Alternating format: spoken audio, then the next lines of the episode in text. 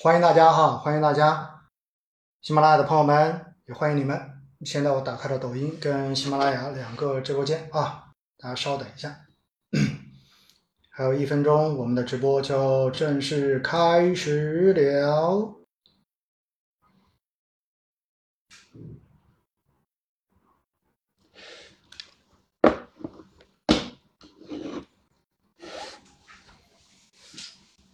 欢迎大家哈，还有一分钟，没有加入粉丝团的朋友可以先加入粉丝团，好吗？欢迎大家哈，欢迎大家，九十九期了哈，不容易，感谢大家一直以来的支持和帮助，谢谢你们，谢谢，谢谢，倒计时确实。好，我现在开直播间。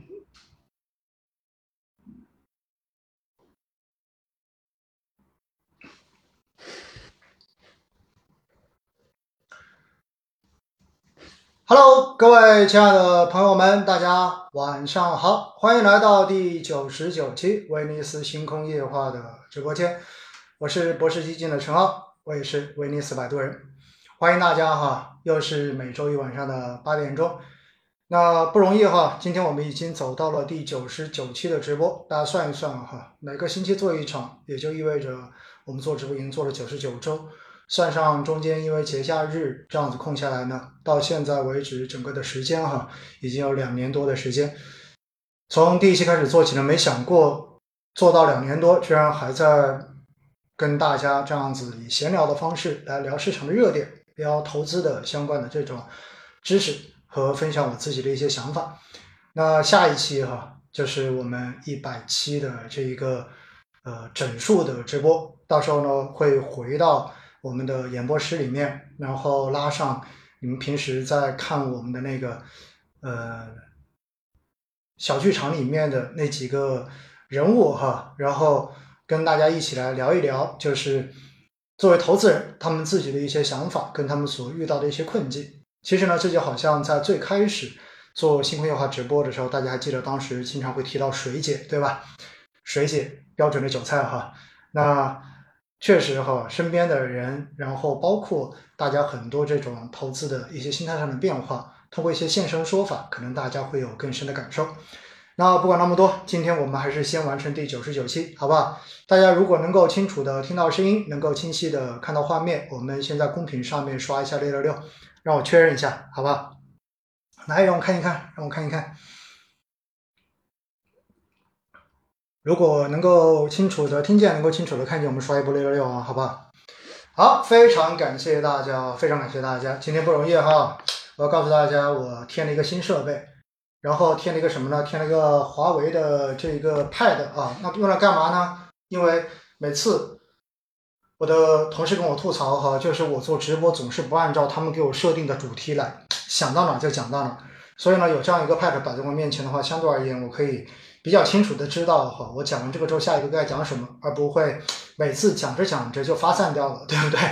同时呢，也是因为在上周哈，确实我们也看到，对吧？就呃有一天，就是华为的这个掌门人，然后提到这个寒气论哈，然后有很多在吐槽说，搞到 A 股也觉得秋风瑟瑟的感觉到了寒气。那我想呢，呃，我就用实际行动的支持他一下哈，然后帮助。或者说贡献一份消费的力量，也希望呃我们的这一些有自主创新能力的企业哈，能够真正的好好的继续的努力下去哈。开句玩笑了，其实就是给自己找了一个消费的理由而已。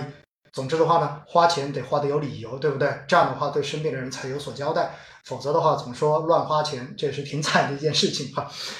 好了，那我想呢，今天跟大家所聊到的，其实还是关于过去的这一周所发生的一些事情。同时呢，也包括对于市场一些影响比较关键的一些因素，我想跟大家一起来聊一聊，然后我们也谈一谈对于接下来市场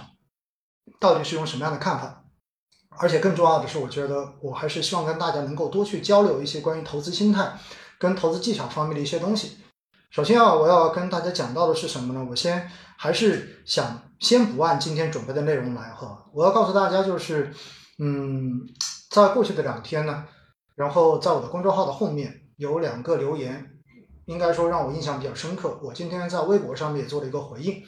那大家知道呢，呃，很多人非常的清楚，就是如果熟悉我的朋友知道我所定投的两个行业方向的基金，一个就是医疗，对吧？另外一个就是半导体跟科技方向。那么重要的是呢，这两个行业其实在过去的这一两年整体的表现似乎都不太尽如人意，尤其是医疗，在近期我们看到近几天又基本上又回到了前期的这个低点，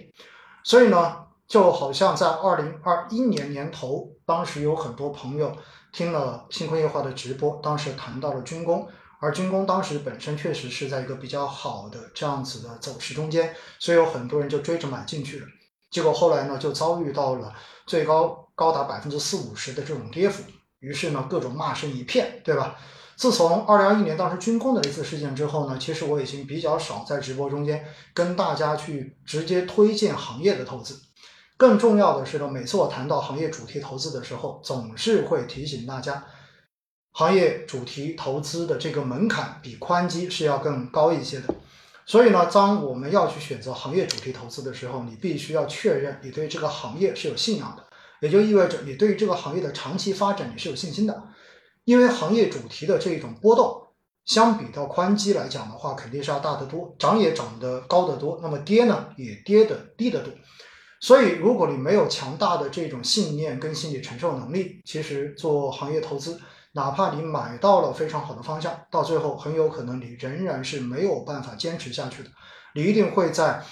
呃，最难煎、最煎熬的时刻呢，直接把你的手中的这个东西给卖掉，或者是把你的这个定投给停掉了，这就非常的可惜。所以呢，在当时二零二一年哈，就是军工的这个事件之后，我真的比较少跟大家去推荐行业投资。但是呢，也没办法，因为确实行业投资短期的这种赚钱效应，会吸引很多人去追热点，而且更重要的是呢，在过去，准确的说，是从二零二一年开始一直到现在。应该说，整个 A 股的趋势性的或者说整体性的这种上涨，其实时间并不很长，更多的还是这种偏赛道的、偏主题的这种行情。因此，在这种过程中间呢，似乎买个宽基，哪怕它上涨，可能绝大多数的投资人都不会觉得很过瘾，觉得这个东西没用，对吧？没有办法达到你想赚快钱的这种目的。于是呢，很多人就会选择哎追各种。热点，比如说追新能源啦，比如说追半导体啦，然后过去这一阵子追中小盘啦，然后追呃包括军工啦等等等等。那为什么我要讲到这一些呢？因为在我公众号的文章中间哈，然后有个朋友其实写的很中肯，然后他是怎么写的呢？他是呃看到因为我有定投我们的博士医疗，所以呢他当时也跟着在投，那么到现在为止呢，基本上账面浮亏在百分之二十多。所以呢，他说并不是说要怪谁，而是想要提醒大家，其实投资是有风险的，要兼听则明，偏听则暗，确实是这样子的哈。我后来给他回了一个回了一句话，我说我也在他提到这个事情之后呢，我也自己打开我的账户。大家知道我比较少打开我自己的基金账户，我今天也打开我的这个基金账户看了一下，确实哈，我的这一个医疗的定投目前的一个账面的浮亏在百分之二十四左右。嗯，这样的一个水平，所以说也还是蛮大的一个跌幅的。因为在我的所有基金中间，应该它的跌幅算是最大的，就是整个浮亏的这个跌幅。但是呢，我自己觉得是波澜不惊。为什么呢？因为从估值来看，现在不管是医药指数也好，还是医疗指数也好，其实都是近五年以来 PE 的最低分位，就是接近最低分位的这个水平，要证明其实整体现在的估值并不贵。当然，龙头企业或者说那些 C 叉 O 的这些龙头的大公司，目前的估值呢，并不能说它就已经降到了一个非常便宜的位置，因为我们看到在过去这段时间有出财报，对吧？那么我们最近看到医药的这种龙头股，其实整体的这一个净利润，然后其实是一个呃相对而言下降。的这样一个趋势，然后呢，医疗的龙头相对而言还是保持了一个百分之二三十的一个增幅，但是跟二零二一年或者二零二二零二一年当时的这种高达百分之七八十的这种涨增幅来讲的话呢，确实也回落的很多。所以呢，我觉得现在的这种医疗或者说医药整体的这个估值确实，反正我觉得它不贵，因此呢，我也觉得目前其实仍然是一个值得去坚持扣款布局的一个机会。因为背后的逻辑，之前跟大家反复的强调过。因为我觉得中国的老龄化这是看得到的，对吧？尤其在过去的这段时间哈，其实我也因为我父母的年纪是说说大不大，说小也不小，六十多。那在过去的这一两年呢，确实我也看到家里的老人身体状况确实呃有一些就是小状况出现。那么在过去的这一年中间，其实跑医院的机会是相当多的，而且每次去到之后，实际上你会看到这种医院里的这种情形，然后了解到身边，因为我身边的同学也好，朋友也好，差不多父母都到这个年纪了。因此呢，看到这些之后，我就更加确信，其实未来整个老龄化社会的这个趋势下面，其实整个医疗行业的这个投资的机会，应该说还是非常确定的，并且的话呢，身边确实有很多这种创新，对吧？创新的这种医疗，然后在不断的呃投入研发的成本，然后争取能够在未来的这种国际竞争中间占到一定的这样的自主创新、自主可控的这样的一个地位。因此呢，我觉得哈，我今天其实给他回的那个话就说的很清楚。我说，其实我自己在坚持的定投，只不过呢，讲到行业投资，确实，如果大家仅仅只是被短时间的这种赚钱效应所吸引进来，而不具备对于这个行业本身长期的这种认同跟信仰的话，其实我觉得我还是建议大家尽量少去碰行业主题投资，真的，因为你受不住的。重要的是，在这个过程中间，你会听到很多很多负面的消息，因为坏消息在网络上面总是传得更快的，而且呢，因为行业投资的这种壁垒哈，就是专业知识的壁垒，其实还是蛮高的。所以，当我们去投一个我不那么清楚的东西，我不那么了解的东西的时候呢，一旦遇到了一定的这种波动跟挫折，我们很容易被外界的这种负面声音所影响，进而怀疑。那么这个怀疑呢，可能你首先怀疑这个赛道。接着怀疑这一个基金管理人，最后甚至于怀疑给你推荐这个东西的人，对吧？最后的话呢，开始怀疑人生。因此哈，我觉得我今天一开始为什么要跟大家讲这个？因为实际上我看到每一期准备的这个直播的内容中间都会讲到赛道，因为这是大家最关心的事情嘛。每个人总是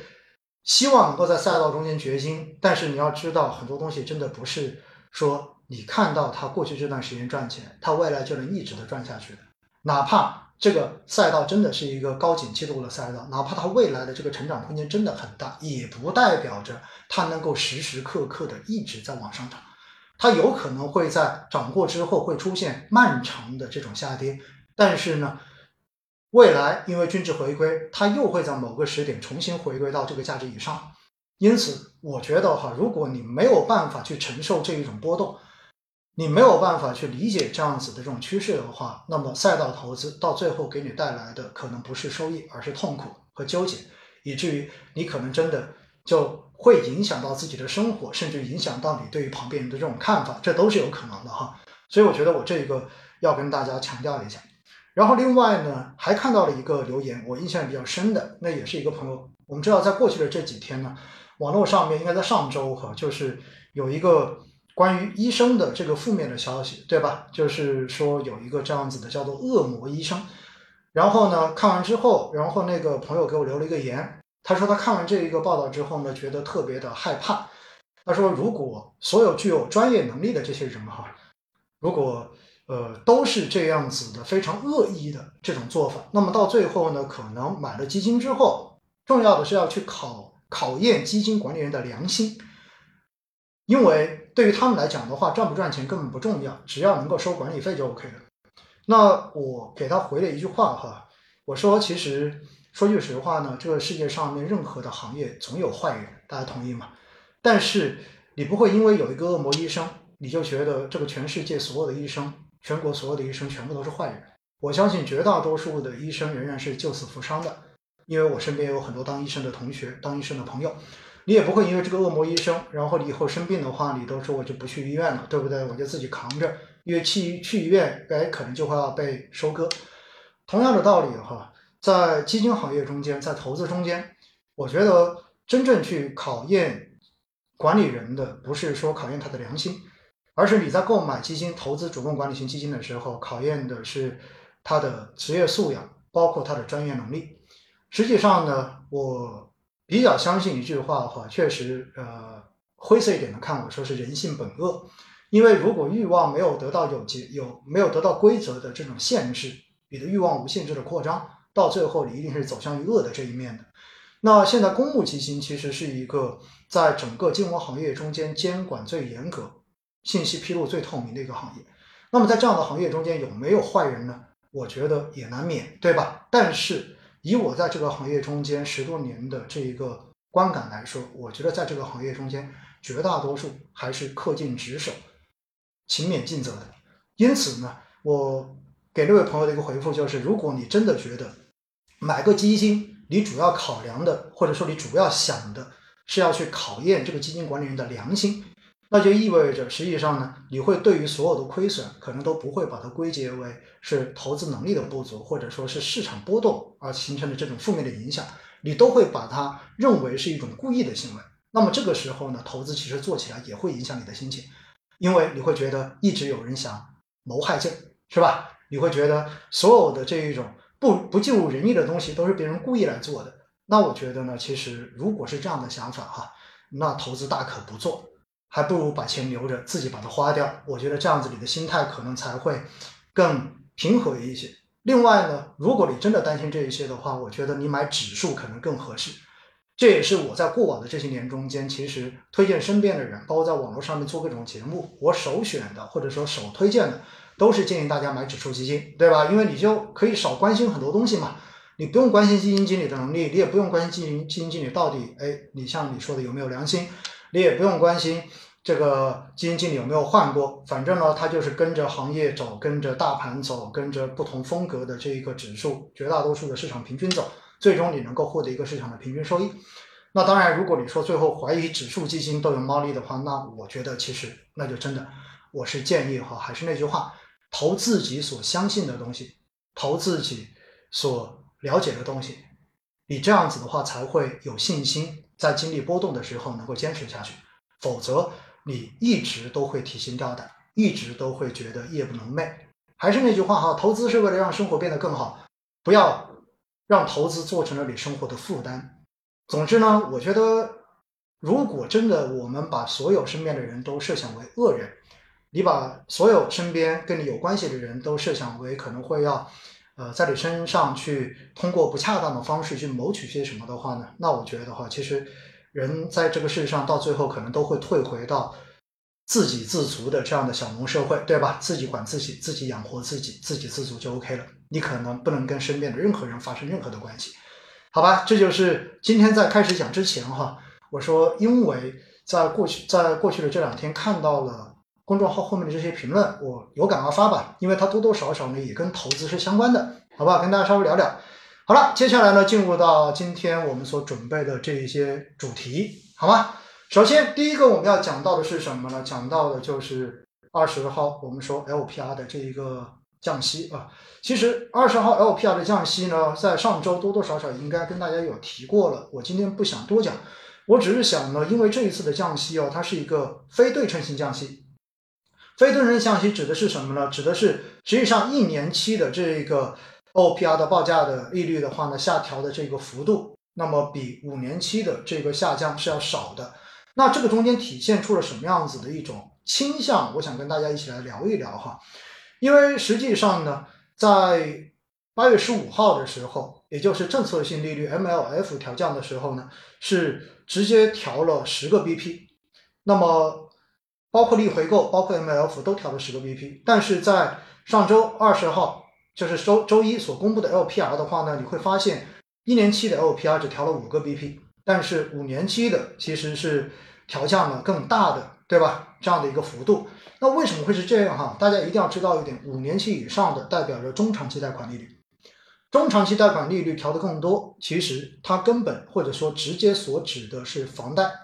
更重要的是居民的房地产的这个贷款，所以呢，大家可以理解为，实际上在本次的这一个降息中间，更重要的是用来对冲七月份的这个房地产的负面消息，也就是当时七月份所爆出来的这一个保交楼就是断供的这个负面消息，让市场一度对于整个房地产市场的这一个风险有了更大的这种担忧。所以呢，这也形成了七月份当时就是社融数据出来之后，你会发现居民的这一个中长期贷款出现了比较明显回落的很直接的一个原因。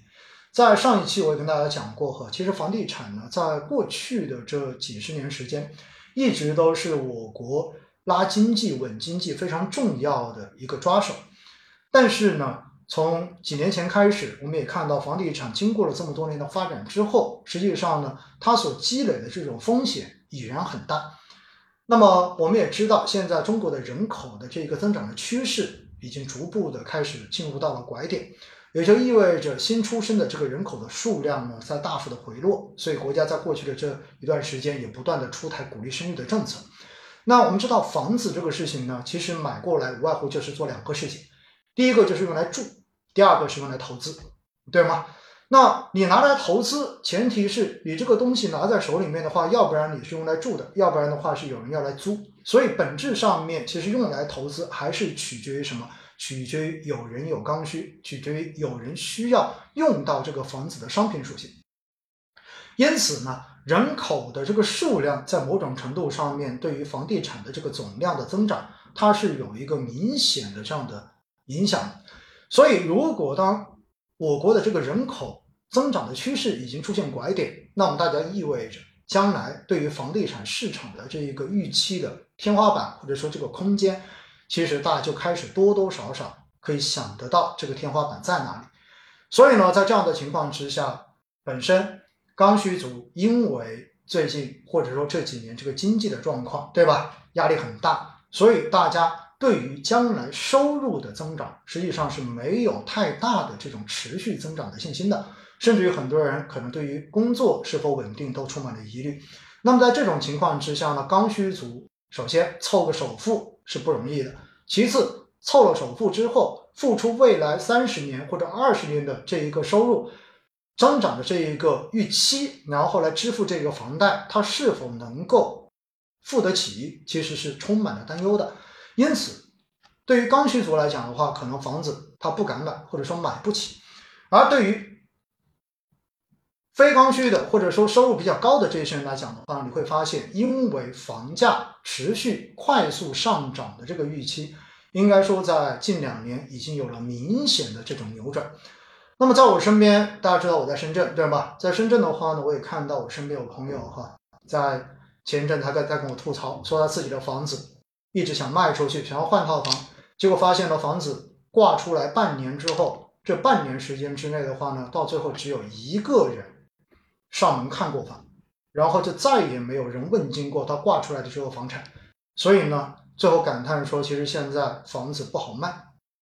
因此，在这样的情况之下，你会发现，其实对于很多买房用来投资的人而言，他对于房价未来快速上涨的这个预期也被挑战了，所以对于买房这件事情，可能他们也没有什么太大的这种动力。因此，在这种情况之下呢，通过五年期。LPR 的这个利率的调降，来直接降低大家买房的这个长期负债成本，其实呢是用来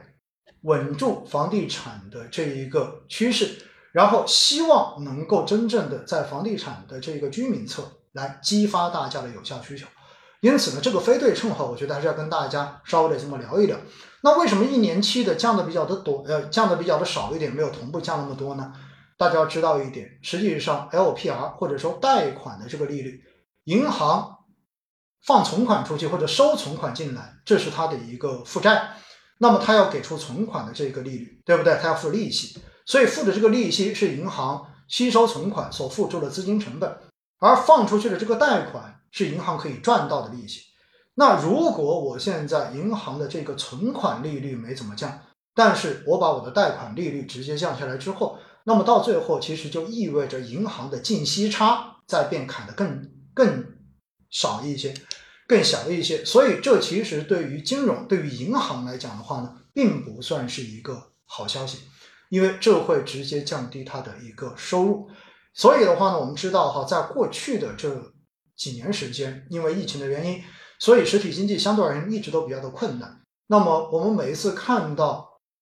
中央的政策到最后可能提到的都是说鼓励金融要让利给实体，因此银行一直都是在通过各种手段的话呢，就是来降低实体经济融资的这个成本，尤其是给到小微的，对吧？这些企业符合这个呃碳减排的方向的这些企业，那么呢，一般都可以在银行获得相对而言成本比较低的贷款。因此，在这种情况之下呢，实际上银行金融体系在过去的这几年也承受了比较大的这种成本的压力。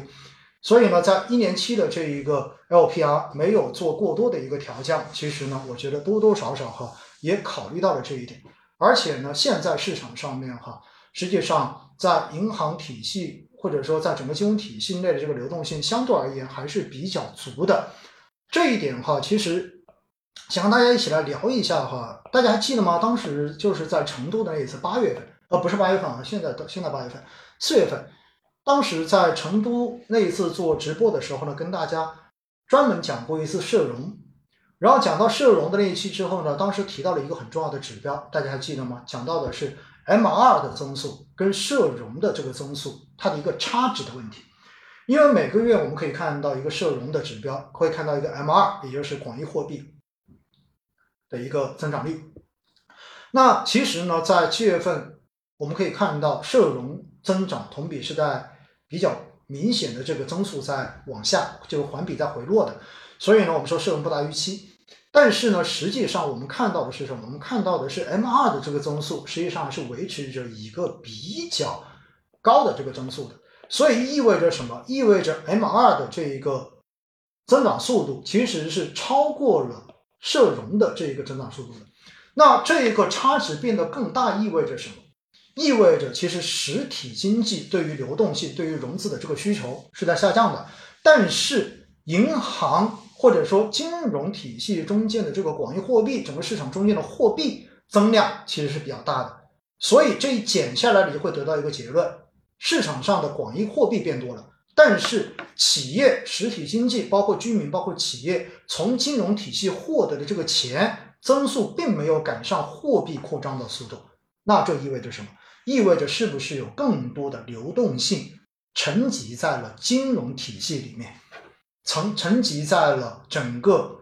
金融的这个系统中间，或者说钱在金融体系中间有可能出现一定的空转，那这会导致什么样的事情发生呢？这会导致第一，银行间的这一个利率，就是银行间的同业的这种利率，包括拆借利率会变得非常的低。为什么？因为钱多，所以钱变得不值钱，所以它的利率低。所以在这种情况之下，我们所看到的是什么？首先，大家在过去的这段时间，我相信，如果你有买短债基金，或者说有一些买中短债基金的话，估计在过去的这段时间，你的心情都不会太好，因为要么收益低，要么这些基金可能在过去这段时间会有浮亏，会出现亏损。为什么？因为资金利率太低了，所以在这种情况之下，你会发现它的收益会下降的。而另外一块呢，对于长债而言，相对而言呢，就会是一个相对的利好，因为资金成本很低嘛，所以在这种情况之下呢，可能会逼着大家去加杠杆，然后的话呢，会推动着整个债券的收益率，就是更长的收益率，然后大家去买。但在这个过程中，你会发现，包括风险的这一个利差，可能它会变得更窄一些，这就是流动性宽松的这样的一个背景。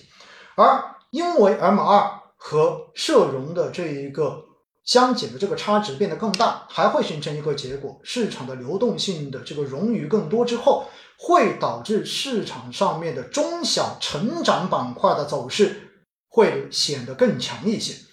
关于这一点哈，在之前也有跟大家有讲过。实际上呢，真正边际上面受流动性影响更大的是中小盘跟成长股，那价值股往往是受什么？因素驱动比较大呢，它受整个盈利驱动的这个因素比较大，或者说大家可以这样理解：如果稳增长的这个概念又占了市场的主导，大家都觉得有可能稳增长的政策推出之后，真正的能够推动着经济，然后真正的出现整体的复苏，那么这个时候一般来讲的话呢，我们说可能价值股跟大盘股的表现会来的更好一些。为什么？因为盈利周期。盈利会有改善，而如果在市场上面更多的是强调着，因为流动性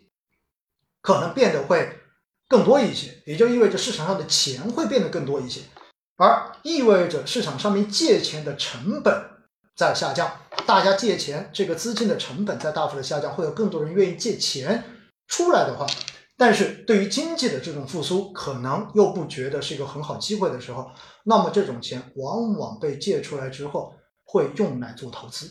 所以在这种时候，大家往往会借短期的钱出来干嘛？去博短期的高收益。所以在这个逻辑之下，你会发现流动性驱动之下，往往中小盘的这一个机会以及成长股的机会就会好于大盘，好于价值。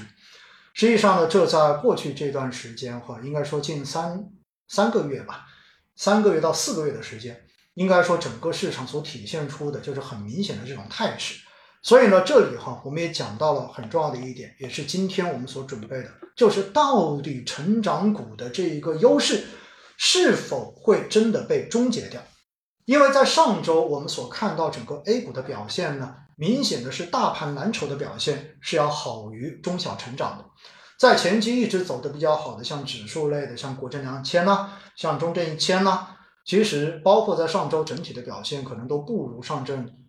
幺八二零或者是沪深三百这样的指数，在上周我们看到表现很好的可能是什么？包括煤炭，对不对？然后关于煤炭的话题，待会我们再聊一下啊。然后包括农林牧渔，然后包括石油石化等等，就是这种传统的大盘周期。而排在跌幅榜前面的，可能大家看到在过去的这一周，什么半导体啊，对吧？然后这一些标准的半导体、电子等等这些标准的成长板块。因此呢，很多人就在。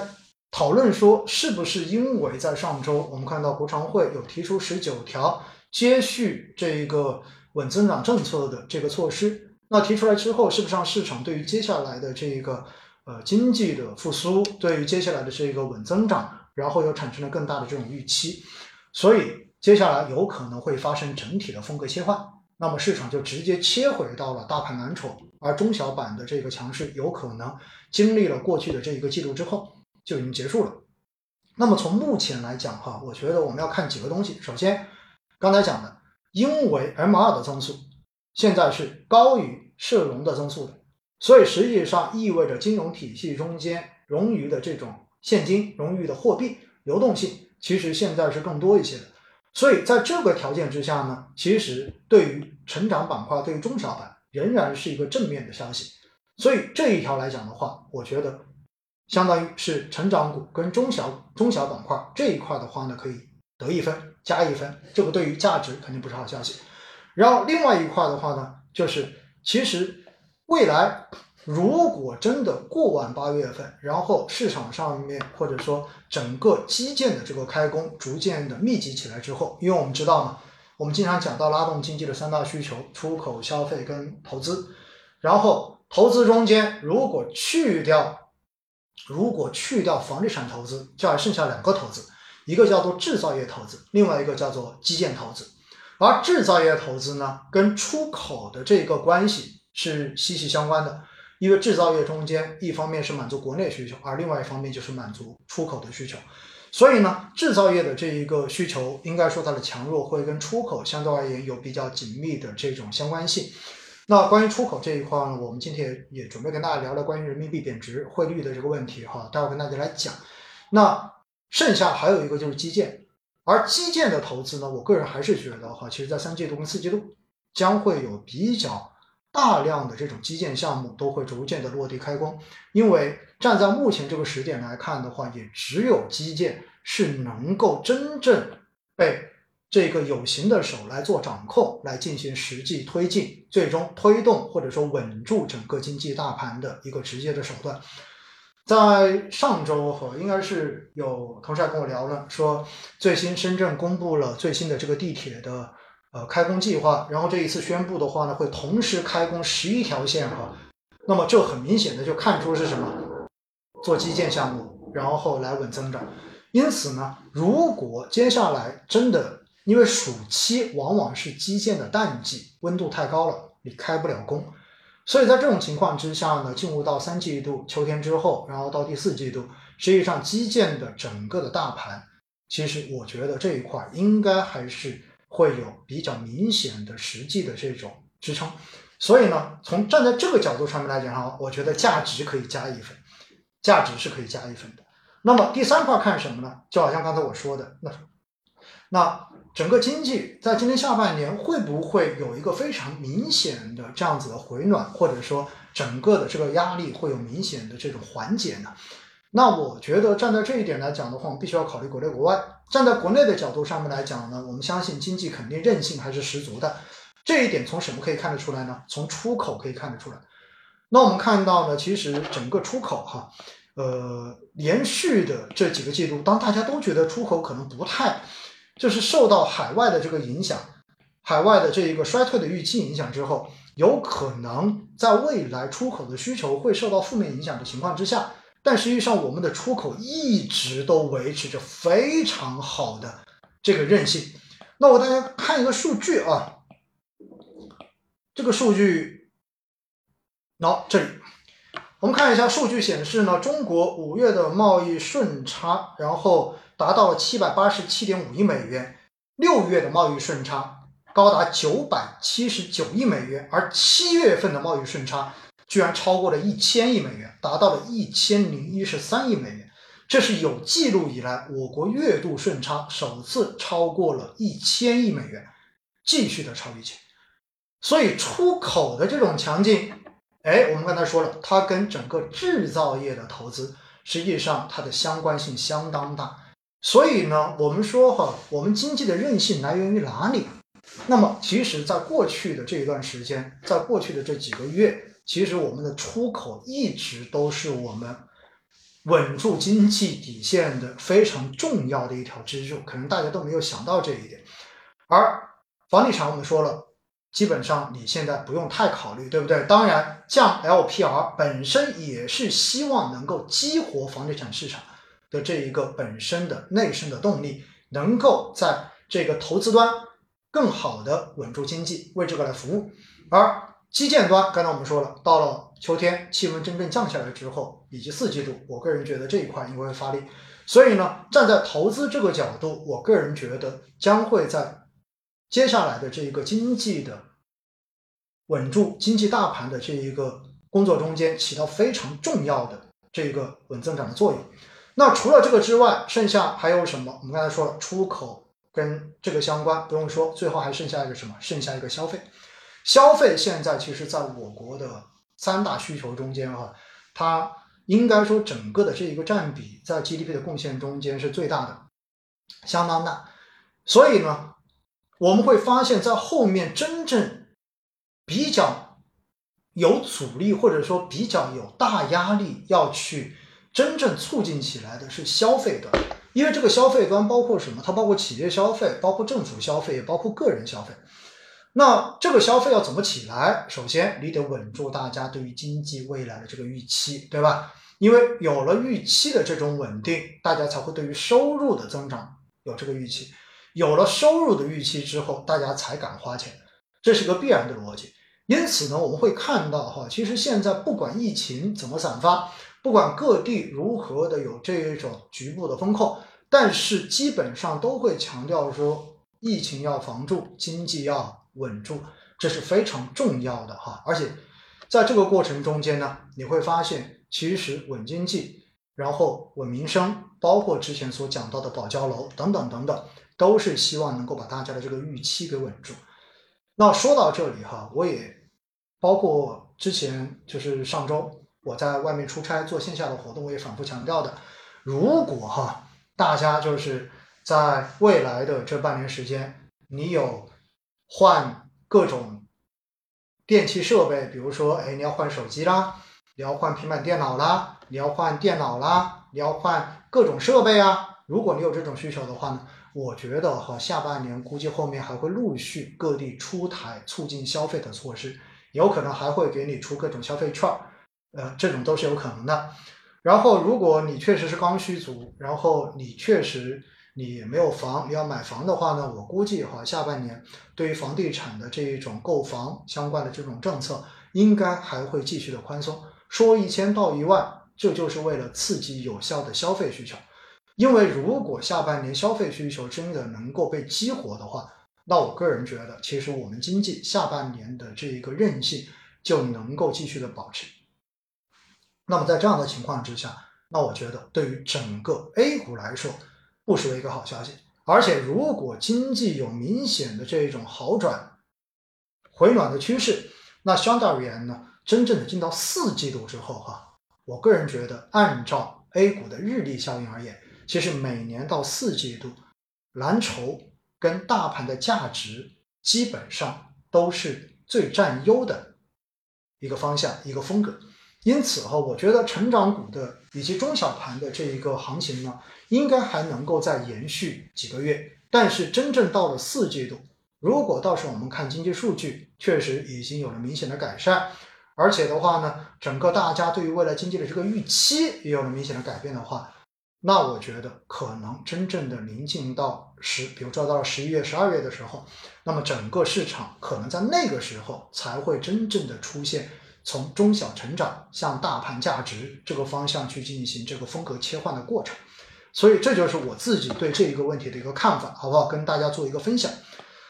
那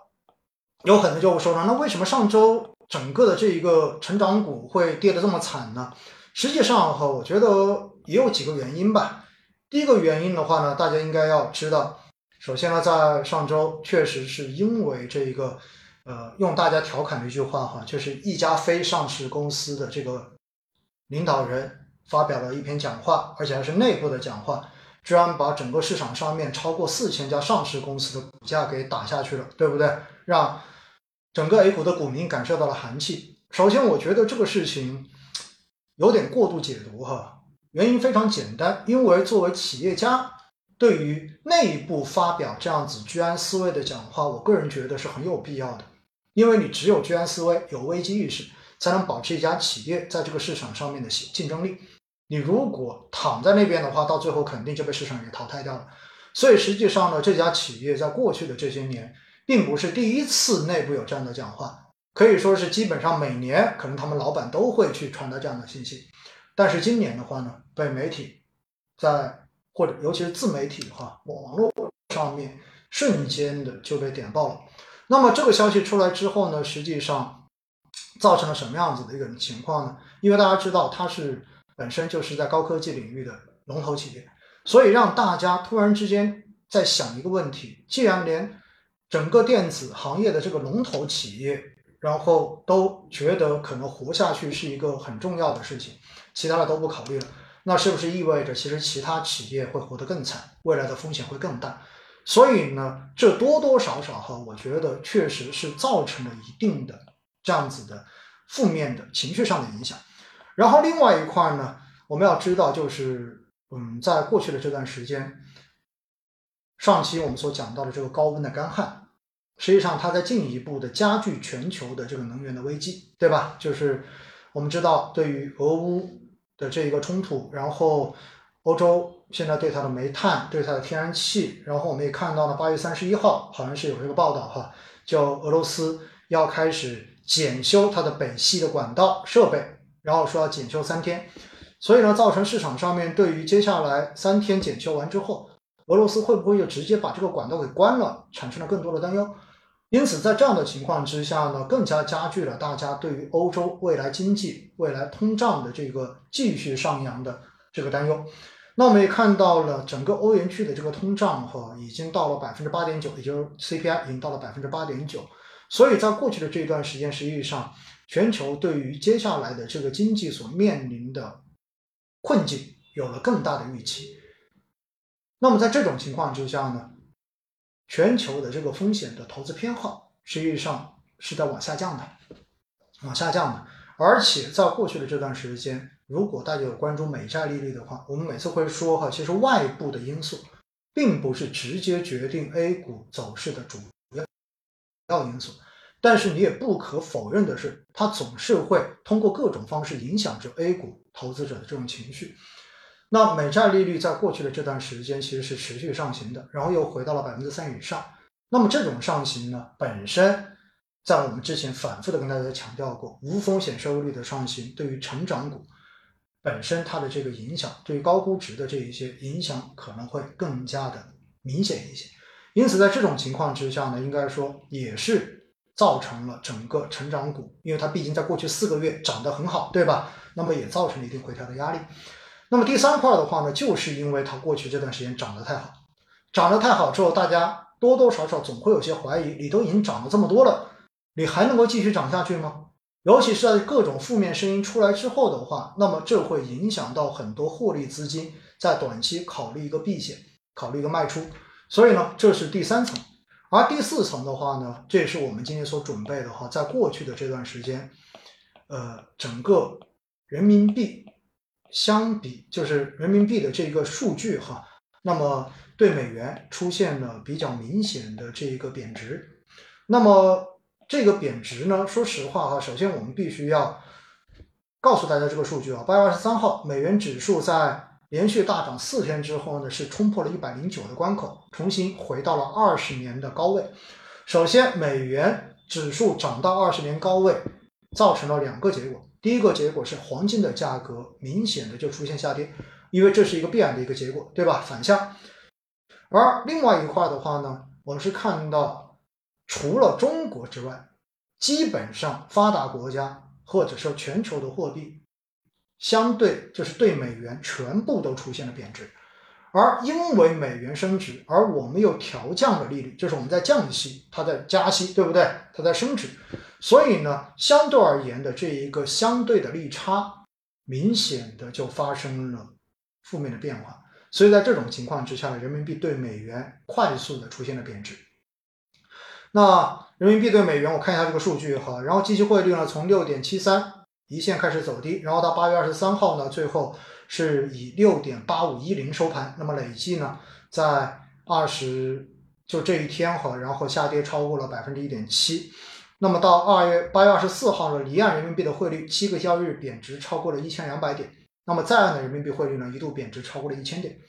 所以人民币贬值，那么原因是什么？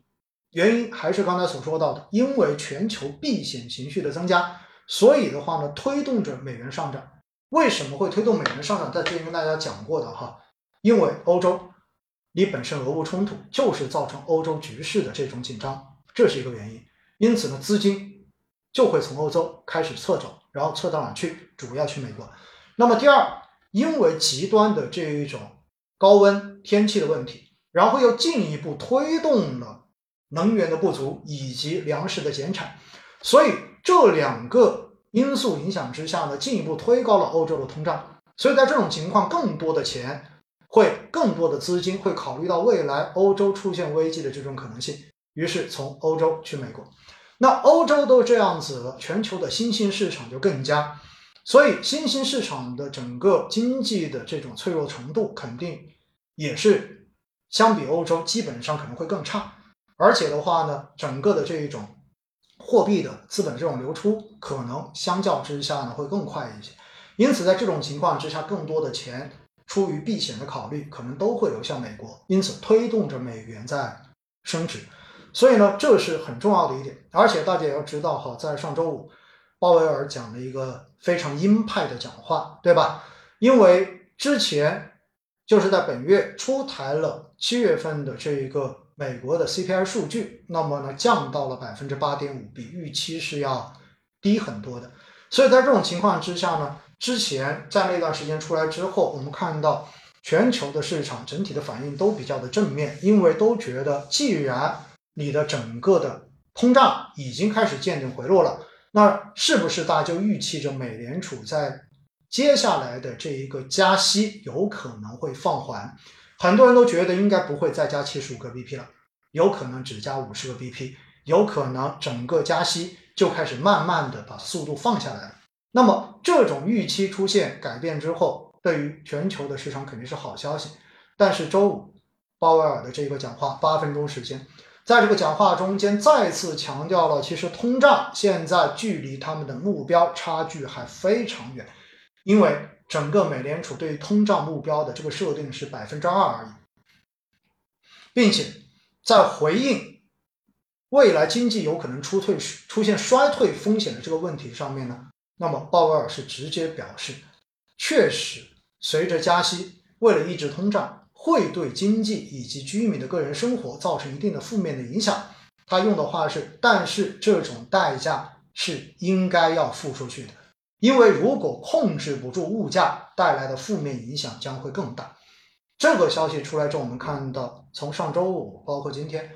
应该说美股是连续的出现了大跌。有人说一句话，说鲍威尔的八分钟讲话把美股给吓懵了，对不对？我告诉你，不只是美股吓懵哈。当这个加息预期重新上行之后，到最后让大家对于接下来美联储维持着一个比较鹰派的这个加息，又重新燃起了这个预期。而当这种预期上升的时候，必然会导致美元的这个升值的预期同步增大。而我们本身又在降息，是不是意味着整个中美货币政策的这种分化？对于人民币来讲的话，肯定是一个偏贬值的效应。因此呢，在这种情况之下，国际资本流入中国的这个积极性肯定下降的，所以股债市场资本外流的压力同样也会变得更大一些。这就是人民币贬值的一个背后的逻辑。当然，另外一方面也有什么呢？另外一方面也确实是我们现在经济的这一个承受的压力，包括我们七月份的这些数据，对吧？就是八月份所出台的七月的经济数据。很明显都低于预期，所以这种预期低预期出来之后，这个数据出来之后，也让人民币相对而言它的汇率承受了比较大的这种压力。因此呢，这就是人民币为什么会在过去这段时间连续出现贬值的一个背后的逻辑。但是贬值有好处吗？当然有好处啊，贬值会有利于出口啊，这是一个必然的结果。大家要知道。因为你人民币贬值，意味着以人民币计价的这种商品出口到外面之后，它会变得更便宜，所以你的价格竞争优势就上升了。所以贬值回过头来又会支撑着出口的韧性，而出口一旦变得更好，我们刚才说了，七月份的这一个出口贸易顺差都已经超过一千亿美元了，对不对？这是有记录以来的最高值。那么有了这么多的出口顺差进来之后，其实它又会稳住人民币的汇率，这个逻辑大家能够理清楚吗？因为有更多的美元，然后用来买你的东西，所以在这种情况之下呢，你会发现实际上贬值会对于出口形成更大的支撑，而超预期的这种出口数据。又能够回过头来避免人民币出现大幅的贬值或者进一步的贬值，所以呢，我们说哈，其实整个人民币的这个汇率应该说还是在一个就是可控或者说相对而言比较合理的这样子的双向波动的范围之内，大家也没有必要因为近期的这个贬值，然后。觉得充满着各种担心，或者说觉得会不会未来出现资本外流？因为现在确实中美两国的这个利差哈，就有很多都已经出现了倒挂。于是的话呢，大家都在担心会不会这个问题会比较的严重，最终的话可能会影响到资本市场。我个人觉得，大家应该呃不用过多的担心。那如果真的要给个定义呢？也许哈，我们要讲到的就是。等到未来整个美国通胀见顶回落之后，然后它的整个加息的这一个货币收紧的这个速率放下来之后呢，也许整个预期就会发生根本性的扭转。所以呢，对于人民币的这一个汇率来讲，可能我们维持一个短期可能偏负面，但是长期仍然是一个偏正面的判断。因此呢，我觉得哈，对于人民币的这个贬值，就大概跟大家聊这么多。然后再看看今天还有准备什么样的内容吗？有没有把今天准备的这几个内容跟大家聊完啊？好，对，刚才说了要跟大家聊聊煤炭，或者说聊聊传统能源。实际上呢，大家知道，在过去这段时间呢，或者说在过去的这一两个月，从六月份开始，四月份、五月份、六月份的直播中间，呃，反复跟大家提到过一个板块。我说，其实机会非常好的，那就是光伏，对吧？新能源中间的光伏。那么，对于光伏的这种需求的上涨呢，呃，很重要的一块是因为海外的这个需求，尤其是欧洲的需求，因为对于俄罗斯的这个能源的限制，所以导致欧洲的这个能源缺口相当的大。因此，在这种情况之下呢，对于光伏的这个需求大幅的增长，而我国又是全球主要的这个光伏的。生产国这个生产能力主要在我国，因此呢，在呃过去的这段时间，整个光伏也包括未来哈，实际上我们对于光伏仍然是一个持续看好的一个呃这样子的一个态度，因为仍然现在是供不应求的状态。那为什么在过去的这一两周，或者说从今年到现在，实际上我们看到涨幅第一的排在一级行业，涨幅第一的行业是是什么呢？是煤炭。煤炭到上周五的整个涨幅，我看了一下，因为周末做数据统计，然后涨幅今年以来是接近百分之五十，就是百分之四十七左右。中间一度出现了调整，就是在呃整个成长板块反弹的那那几个月中间，但是仍然是遥遥领先。最近的这一两周，煤炭整体的表现又相当的强势。那对于煤炭包括天然气这些传统板块而言，哈，因为石油石化，这也是在。上周涨幅排在前面的行业，那么对于这些行业传统能源，为什么在新能源现在这么热门的情况之下，还能够出现比较好的这种走势呢？很多人可能觉得有点想不清楚或者想不明白。我觉得其实很简单，大家回想一下哈，在过去的这段时间，我们听的最多的一个就是高温，而高温最后造成了限电，对吧？上次我们讲到了限电，尤其像四川。这样子的一个水利大省，然后一度都出现了就是比较大规模的限电，当然有说法是为了保证这个西电的东送。那但是不可否认的是什么呢？不可否认的是，因为连续的高温造成了河流水库的这个水位出现了下降，而在欧洲同样的也出现了这样的问题，所以呢，造成了这一个水电的发电量不足、不稳定。那么。这一点的话呢，其实在上期也跟大家提过哈，就是新能源的这个发电侧，实际上是存在着天然的不稳定这样的一个弱点的。你必须要去自然条件满足一定条件之后，你才有可能维持着一个比较稳定的或者比较大量的这种发电量。所以在上期跟大家讲到了储能对于新能源很重要，对不对？也特别强调大家去关注这个方向。但是呢，在这个过程中间啊，储能当然是要建的，这属于新基建，对吧？但是远水解不了近渴啊，所以在这种情况之下，你会发现传统能源，尤其是火力发电，它的需求瞬间就上去了。因此，因为极端性的天气，因为水利、新能源的这种发电、清洁能源的这种发电不够稳定，所以为了要弥补这种用电的缺口。那实际上，在过去的这段时间，很明显的这个火电的发电量以及相关的这种需求出现了明显的抬头，所以这对于整个煤炭，应该说炒作这个煤炭的这个行情是提供了一个非常直接的话题或者是噱头。这就是为什么在过去这段时间，我们说煤炭包括天然气概念的板块。出现了比较好走势的一个原因，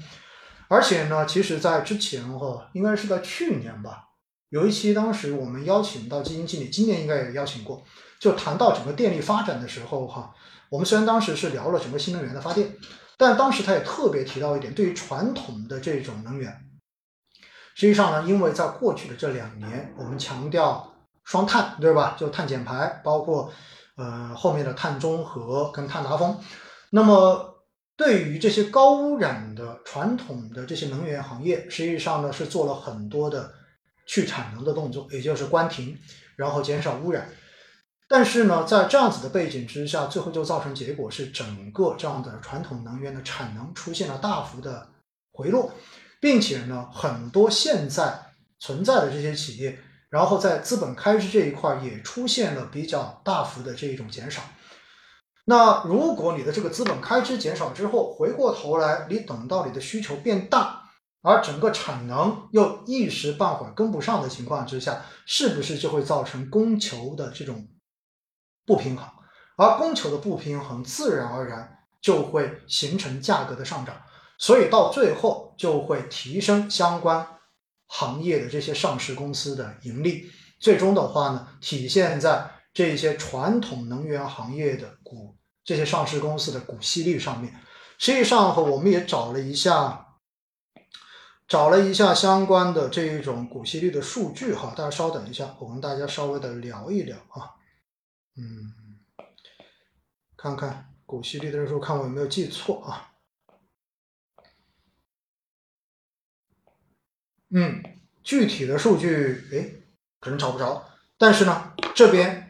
我们看到哈，说短期的业绩或者煤价的对于长期的价值影响非常小，不能改变这家公司或者矿山的长期价值。然后呢，从中长期角度上面来讲呢，我们发现很多煤就是煤炭股票的股息率已经变得比较的高了，能够支撑当前的股价。从资资产的内在价值以及股息率、现金流的支撑角度呢，煤炭板块被低估，并且还有合理的投资空间。所以说白了哈，有可能伴随着新能源的发展，传统的这一种能源企业，也许并不会像大家所认为的那样子，它已经完全不具备投资价值了。尤其是当市场出现对于能源安全，或者说对于各种。突发性的跟能源相关的这种消息的担忧的时候，有可能像煤炭、包括石油、天然气这些传统的能源板块，都能够在不同的时段相对而言的走出一波行情来。因此哈，这是我们今天稍微的跟大家来提一提这个话题。嗯，好吧，我看看今天准备的这些主要的主题是不是已经讲完了啊？瞄一下。我们看讲了哪些？讲了人民币的贬值，呃，稍微聊了一下煤炭，然后聊了 LPR，然后聊了对于接下来成长股是否会向大盘蓝筹，然后出现风格切换。好，基本上，嗯，包括对，基本上应该都聊的差不多了，好吧？我看一下时间，也已经九点钟了哈，时间也不早了。那这样子，我们留三个现场。交流的问题，好不好？然后作为第九十九期星空夜话直播的结束，来看看大家对于近期的市场，对于投资有没有什么问题想问的？然后有的话，那么现在呢，可以在公屏上面提问。那我看一看啊，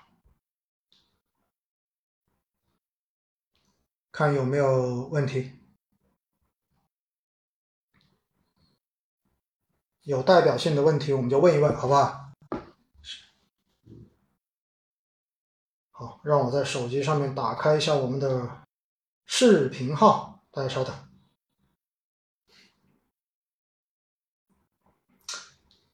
让我看看有没有问题。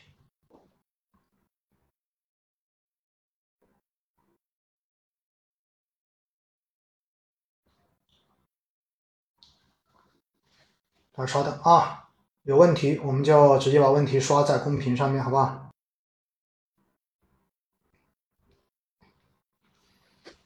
中哦，对我看到有人问中概股哈，哎，中概股这个可以聊一聊，确实哈，这也算是过去这几天的一个非常热门的话题。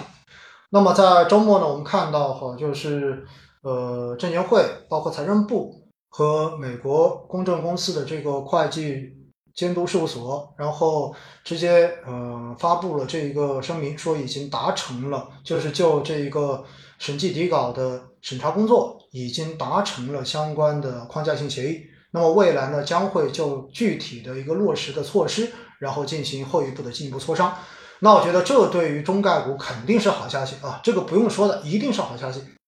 因为在过去的这一两年时间中间。对于中概股股价压制，其实主要就是两大块，一块的话就是因为这一个外国公司担责法，所以呢，大家对于中概股会在二零二四年退市，然后充满了担忧。另外呢，因为很多的议员，就是美国的议员，然后现在在推动加快实行外国公司担责法的这个议案法案的推动。那么，如果这个法案推动的话，如果结束的话呢，很有可能二零二三年。就会要求所有的中概股，就是不能满足那个外公司担责法的中概股，全部都要退市。所以剩下的时间其实不多了啊，因为现在已经到了二零二二年的八月份了。所以呢，这个消息出来之后，首先至少是把这一个问题基本上算靴子落地。而且我们知道呢，实际上中美之间的这种博弈，或者说逆全球化的这一个背景之下，还能够就中概股的这个事情达成合作的协议。真的不容易哈，我个人觉得这算是有点超预期的好消息。所以呢，这个东西出来之后，至少让近一百八十家，就是一百八十家左右的中概股没有了这个后顾之忧，这是第一点。那么第二个呢，要讲到的就是实际上压制中概股的另外一个原因，就是因为国内政策的调整。那么对于平台经济、新经济的这些公司，呃，反垄断的这一个调整政策。那是否已经基本上告一段落？实际上呢，我们看到哈，在过去的这几个月时间中间，应该说高层的各种表态都已经对中概股这一个政策面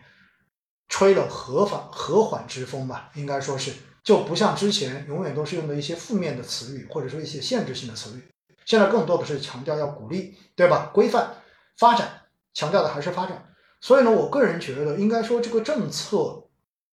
再出现更为严厉的政策的这一个概率，应该也不会太大。那但是市场我们看到了哈，就中概股经历了当时消息出来前的那一天，跟出来消息后的那一天的这种明显的反弹之后，似乎今天又有点乏力。那原因是什么呢？原因是因为在这一种新的政策背景之下，相关的这些公司能否找到新的盈利点？能否找到新的这种发展和盈利的模式，其实是现在市场比较担心的问题。因为我们看到了，在上周有平台经济的，就是互联网的这种龙头公司有发布它的财报，对不对？我们看到其实很多数据哈，应该说是有明显的这一种下降的。因此呢，大家其实对于相关公司，就是类似的这些公司，未来是否能够维持着一个比较好的盈利状况？或者说未来到底应该如何给这些公司重新的来进行定价？可能现在仍然处在一个相对而言比较迷茫的时期。因此呢，市场我觉得应该还会有一定的反复。但是至少在过去的这两年时间中间，对中概股跟平台经纪公司的这种两个最大的负面因素，多多少少现在算是基本上都靴子落地了。因此呢，我个人觉得哈，中概股毕竟跌了这么久了，而且相关的这些公司确实也是在我们生活中间，或者说在国民经济中间呢，本身还是占有着比较重要地位的公司。所以呢，只要大家能够去接受它在新的这一种背景环境之下，或者说政策环境之下的这种新的经营模式，并且能够理解它的这一种盈利模式。而且市场能够给到它一个重新新定价的估值之后，大家应该说还是可以对这一些公司、对相关的这些股票，呃，相对而言抱有一个比较平和跟正面的这种看法吧。只不过呢，我要强调的一点就是，很有可能他们的股价没有办法再回到曾经的高点了。为什么？因为估值的模型，或者说因为他们经营跟未来盈利的这一个模式。跟之前会发生比较大的变化，所以它有可能已经无法支撑曾经高位的那么高的估值了。那整个市场未来会对他们进行一个重估，而重估之后，我相信呢，经过了这种超高速发展之后，哈，相关这些公司的整体的估值的中枢应该多多少少都会下降一个档次。因此，我觉得中概股应该说最坏的时段。已经过去了，好吧？这是对这个问题哈，我回答一下。聊一聊。嗯，有人说沪港深有机会吗？我觉得港股本身多多少少很大层面上面就是被这些新经济的公司给拖累的，因为港股调了恒生指数，包括呃恒生科技，对吧？然后调了这个权重股之后，中间新经济公司的这个占比太高了，所以到最后就。造成港股在过去的这一两年确实整个的跌幅是相当大的。当然哈，另外一方面也要考虑到，因为美国加息，所以造成国际流动性的这这种收紧，这对于港股整体的估值其实也造成了比较大的这种压制，好吧？然后好，最后一个问题，有人说老师讲讲股债利差。债券的投资价值如何？其实我在之前跟大家讲过哈，我个人觉得今年下半年实际上对于债来讲的话呢，反正应该还是一个偏正面的这样子的一个预期，因为我之前说过我会调低对于今年下半年股市的一个呃投资的预期，但是对于债市呢，我觉得我是会向更加乐观的方向的话去做一些调整，因为经济复苏的压力比较大，而房地产现在面临的压力比较大。所以在这种背景之下呢，流动性的宽松相对的合理充裕，应该是可以预期的。所以在这种情况之下，对于债市肯定都是正面的消息，这个是不容置疑的。然后另外一块呢，会对股债利差哈这个指标，其实跟大家稍微解释一下，那是因为我们的钱其实如果你不用来投带风险，这是有可能让你亏损的这些投资的话呢，你是可以直接去选国债的，因为国债基本上是政府信用，因此你是不用冒风险。所以我们一般会把国债收益率呢当成叫做无风险收益率，也就意味着你的钱可以不冒风险而获得的这个收益率。所以呢，我们去评价股票到底值不值得投资的时候，那么经常用到的指标呢就是股债的这一个风险溢价，也叫做股债利差。说白了，如果现在的国债收益率是百分之二点五，你现在去投资股票，你发现股票所蕴含的这一个预期年化收益率是百分之七。那么意味着你现在可以获得七减二点五，也就是百分之四点五这样的一个预期的回报率。所以呢，你可以给这个四点五来做一个定价，对吗？如果你发现股票的这个蕴含的预期收益率相比债券的这个收益率越高，那么是不是相比债券你冒风险能够获得的预期收益更高呢？也就是你获得的风险回报更高。所以如果这个值越高，意味着股票。相比于债市更值得投资，更具有配置价值。那回过头来，如果这个值越低，甚至于股票的这个预期收益率还不如国债的一个收益率，那么就意味着这个时候肯定就不应该买股票，而应该直接去买债券。所以呢，股债的这个利差就是这个意思，它是用来衡量股票的预期收益和国债相比到底高多少。如果这个值很高，那么就意味着股票越具有配置价值，这个值很低，甚至为负数，那么意味着股票不应该买。那很多人就会问了，那股票的预期收益率从哪里看呢？很简单，市盈率的导数啊，市盈率是用股价去除以每股的收益，所以的话呢，这相当于就是一个倍数。那回过头来，你把市盈率的导数，也就意味着你用它的每股的这个收益，每股的这一个利润。然后去除以它的股价，那么就会得出来你每年能够获得的一个预期回报率是多少。所以呢，正常股债的这个利差，我们通常呢会使用宽基指数，因为这样子比较代表整个市场的整体配置价值。比如说，你可以用沪深三百，你也可以一部分用中证五百，但是和越小盘准确性越低。我必须要告诉大家。因为中小盘跟成长的话，它的这个估值变化太大了，尤其是它的这一个整体估值的绝对数都很高，所以最后你得出来那个值，比如说你拿个创业板或者是拿个科创五零的这一个市率的导数去减国债，你负你会发现是个负值的，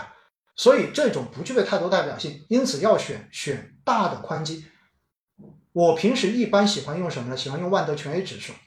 它的一个市盈率的导数去减去十年期的国债，这也是我平时每周统计这一个股债利差、股债风险溢价收益的一个数据的来源，好吧？这里就跟大家花点时间稍微的介绍一下。好了，那我想今天哈哇九点十二分呢，我们第九十九期的这个直播就到这里结束，非常感谢大家一直以来的支持，下周我们一百期不见不散，谢谢你们。拜拜。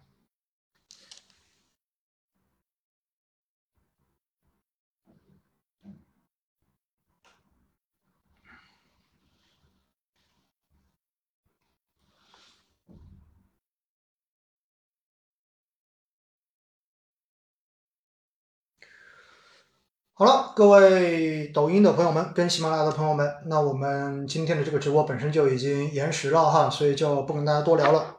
那在抖音可能大家看到我在抓脖子哈，很惨哈。上周五的话去海边拍摄了新的这一个宣传片，结果呢没有做防晒，所以被晒伤了。其实让我的胳膊包括我的这个脖子后面都被晒伤了，所以今天算是第三天了。然后整个脖子后面现在都起了很多，好像叫日光疹是吧？就起了很多的这样的疹子，特别的痒哈，又红，然后又起了那种丘疹，特别痒。所以忍不住刚才抓了两下哈，显得比较不雅观，好吧？非常感谢大家一直以来的支持，那我们今天的这个直播就到这里结束。呃，抖音如果没有记错了，并没有看到弹出警告框，那么有可能呢也能保存这个回放，所以大家待会儿稍微等一等，看会不会有提示这个回放已经保存。如果有保存，它会自动发在那个群里面，粉丝群里面。但是呢，粉丝群里面它发了提示之后是点不进去的，点进去你也看不到。你得退回到主页，然后选择那个精彩直播回放那个菜单进去才能看得到，好不好？然后喜马拉雅的朋友们呢，就今天的这个回放，我会直接保存到